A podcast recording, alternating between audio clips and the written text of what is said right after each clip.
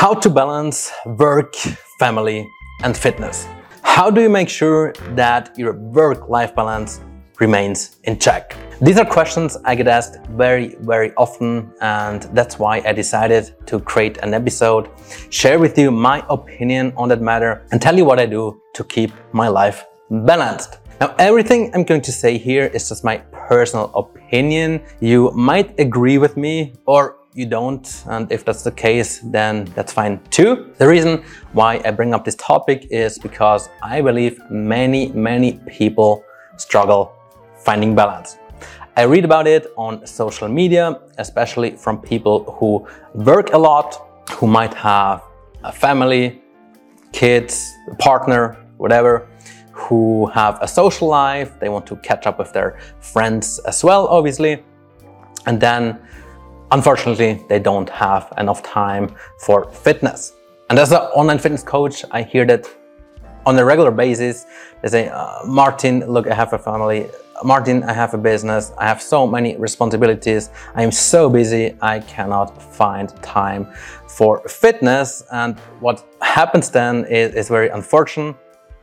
Obviously, if you neglect your fitness, you gain weight, this leads to lower self-worth, you have poor stress management, you're not happy with yourself, you have like poor energy levels, and that leads to this downward spiral, which we don't want.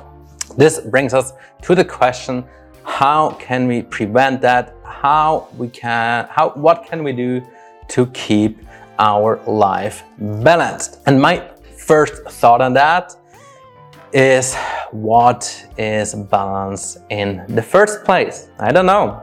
Everyone speaks about balance. I read so many social media posts, but I still don't know what balance actually is.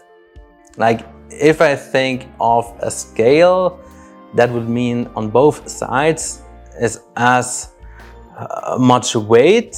That would mean, because we're speaking here about work, life, work family and fitness, sorry, that would mean 33%, 33%, 33%. But I don't know. Do you really want to spend 33% in the gym doing exercising? Do you want to spend only 30% for your business? It doesn't make sense, does it? The problem is really there is no definition of balance. And how do you want to know whether you're balanced or not if you don't even know what balance really is? How can you say someone is not balanced if there's no definition for it? If I would ask my mom what a perfectly balanced life is, she would probably come up with a different answer than when I would ask my coworker. Or if I would ask my mother-in-law, she would give another answer than Bill Gates, for sure. I'm pretty sure. now, with that being said, a balance is different for everyone, and we just have to keep that in mind, right? Second thought on that is that life comes in phases. Life is not like linear, where just like everything goes, well, linear, but it's it's more like a up and down, like a roller coaster. And there is certain phases in life when you prioritize certain areas over other ones. For example, when I got father, obviously my daughter would be priority number one, right? I wanted to be there. It was in Brazil. I wanted to be there for my daughter. I wanted to support Gabriela, my fiance, and uh, my fitness obviously suffered a little bit. My sleep suffered a lot, and the time I could spend in the gym was lower than usual. I didn't give it up, not at all, but it suffered a little bit. The same when I decided to make gym performance like a real business and to scale it up. It took a lot of my time, and that would mean I could not work out that often. That would mean I could not spend so much time with my family as usual. And then there is phases in life when maybe I don't know when is a beach vacation is ahead or when I had a photo shoot when I would spend more time in the gym I would do more cardio and so it had another priority than other things see up and down life comes in phases. And so, depending on what phase you're in, this 33, 33, 33% doesn't make sense at all. Not at all. Besides, there's not a single entrepreneur, at least that I'm aware, there's not a single entrepreneur who said they built a multi-million dollar business and then they would also have perfect balance. They would still spend three hours a day with their family and they would spend two hours a day in the gym. I've never heard of, of that, such a thing, right? Such a person. I also never heard of a world class athlete who didn't say they would spend all their energy and time into training. Because honestly, this is what is required, right? You cannot just do things half heartedly and do a little bit of work and then expect great results. Doesn't happen, right?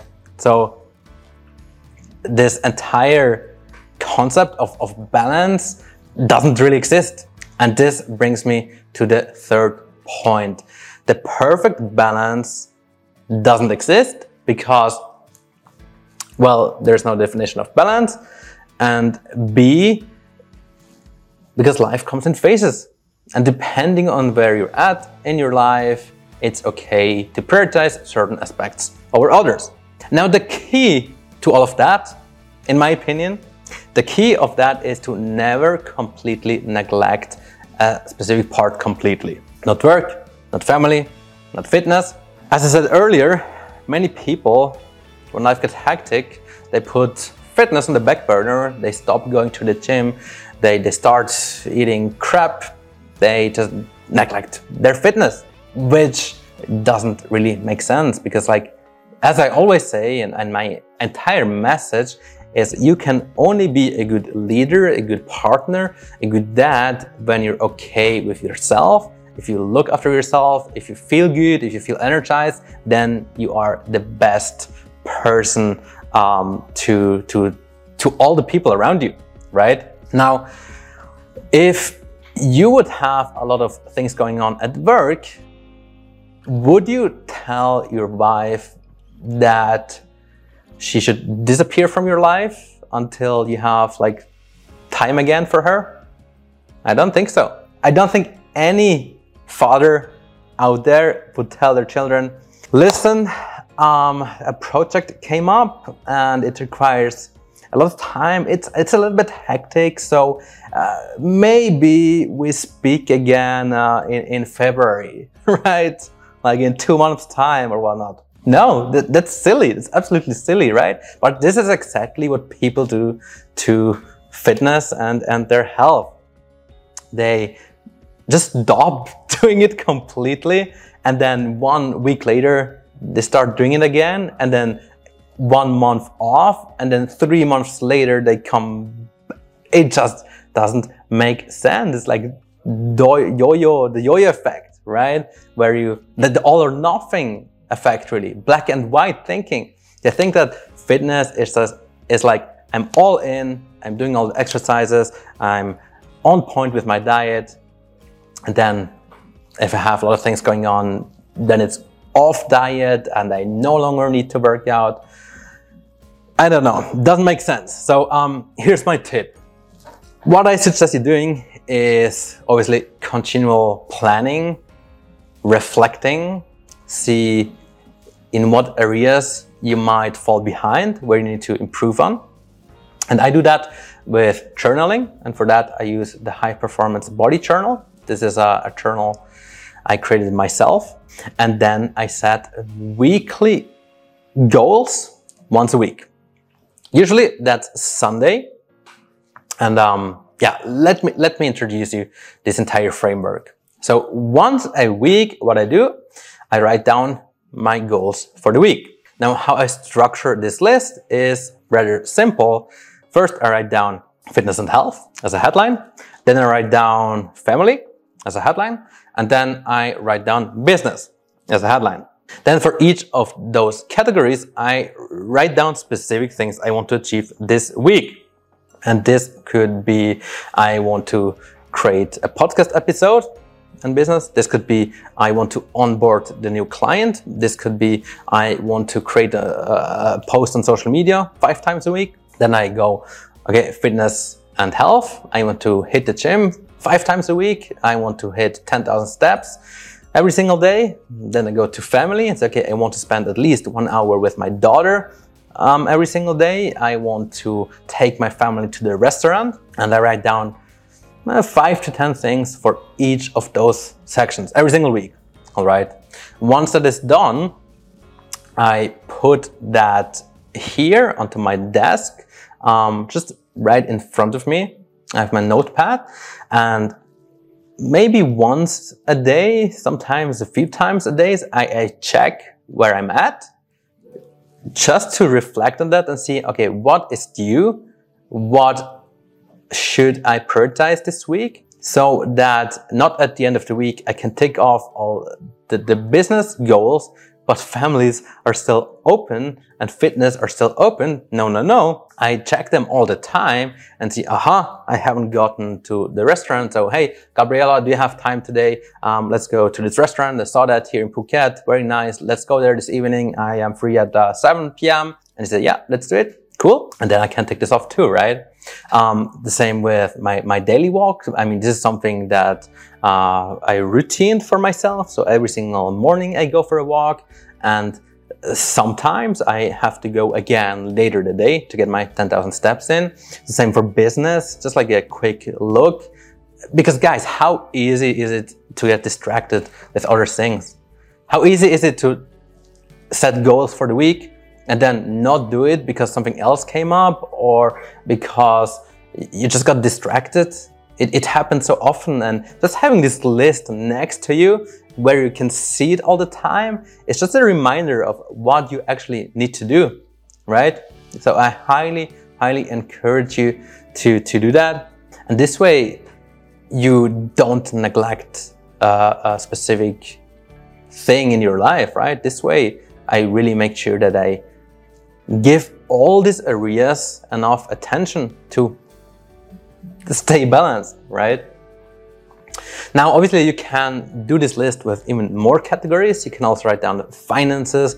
You could write down, I don't know, uh, fun activities. You could write down um, whatever you want, really, right? Whatever you want. Um, just make sure that you have like at least three categories. Like again, work, family, and um, fitness and health. And then for each of those things, this is minimum that you write down goals.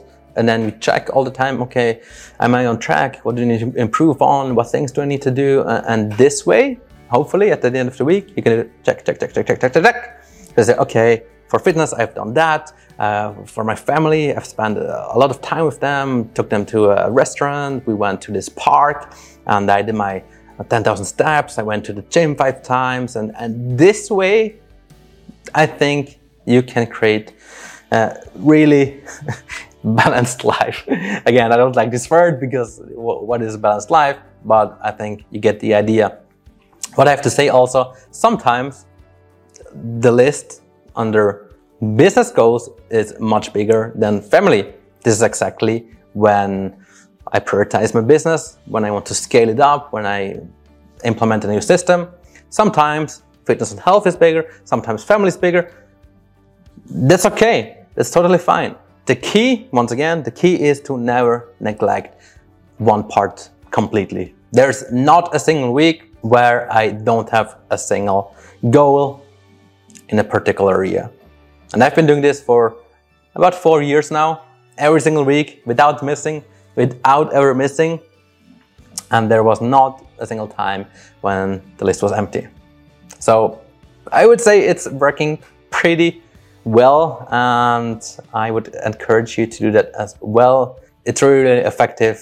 Uh, it's also good because it makes you think about your goals. It makes you think of what you want to achieve in life, and it reminds you of, of yeah, where you want to go. So super, super powerful. And with that being said, I'm now interested in your opinion. What do you do to stay balanced? What is your number one tip? If you agree with me or if you disagree, I want to know your opinion on that.